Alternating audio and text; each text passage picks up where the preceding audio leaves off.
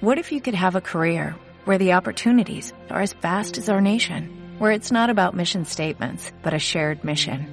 At U.S. Customs and Border Protection, we go beyond to protect more than borders, from ship to shore, air to ground, cities to local communities. CBP agents and officers are keeping people safe.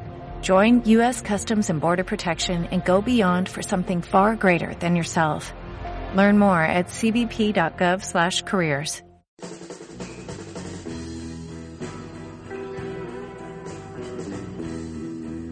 Un consejo de Laura Garrido Barrera.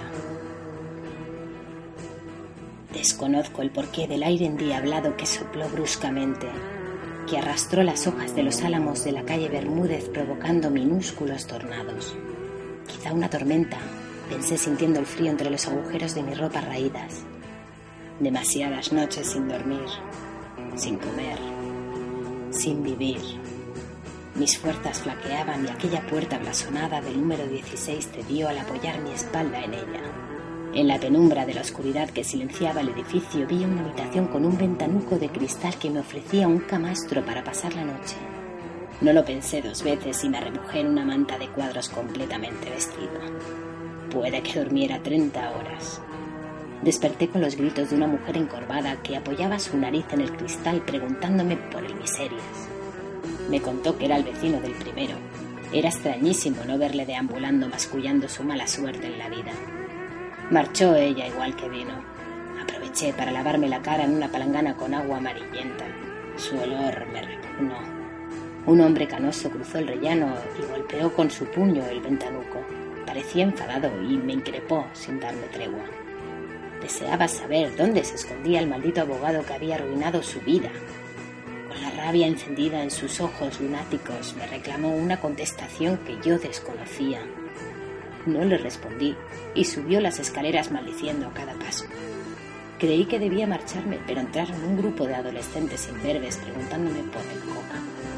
Negué con la cabeza y ellos se rieron de mi aspecto maloliente montándose en el viejo montacargas cuyos rieles chirriaban igual que los grajos.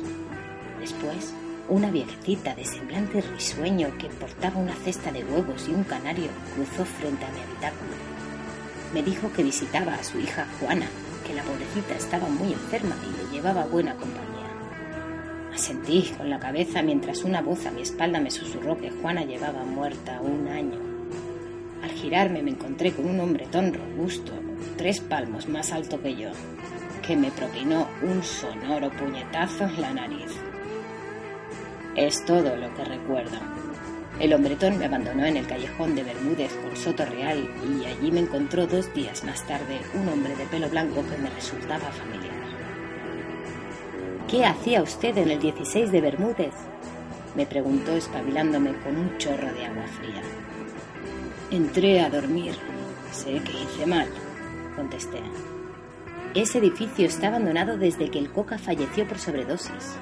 Juana, su amante, murió después por una paliza que le dio el abogaducho de su marido al enterarse. Don Rogelio, el portero, por hacer justicia, le envió al otro barrio sin mediar palabra.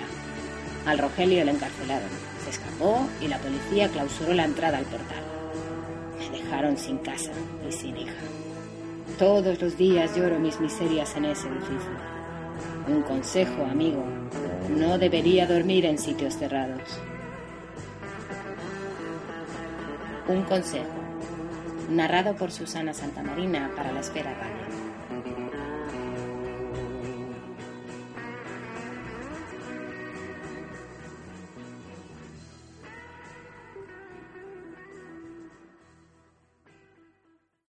Every day, we rise, challenging ourselves to work for what we believe in.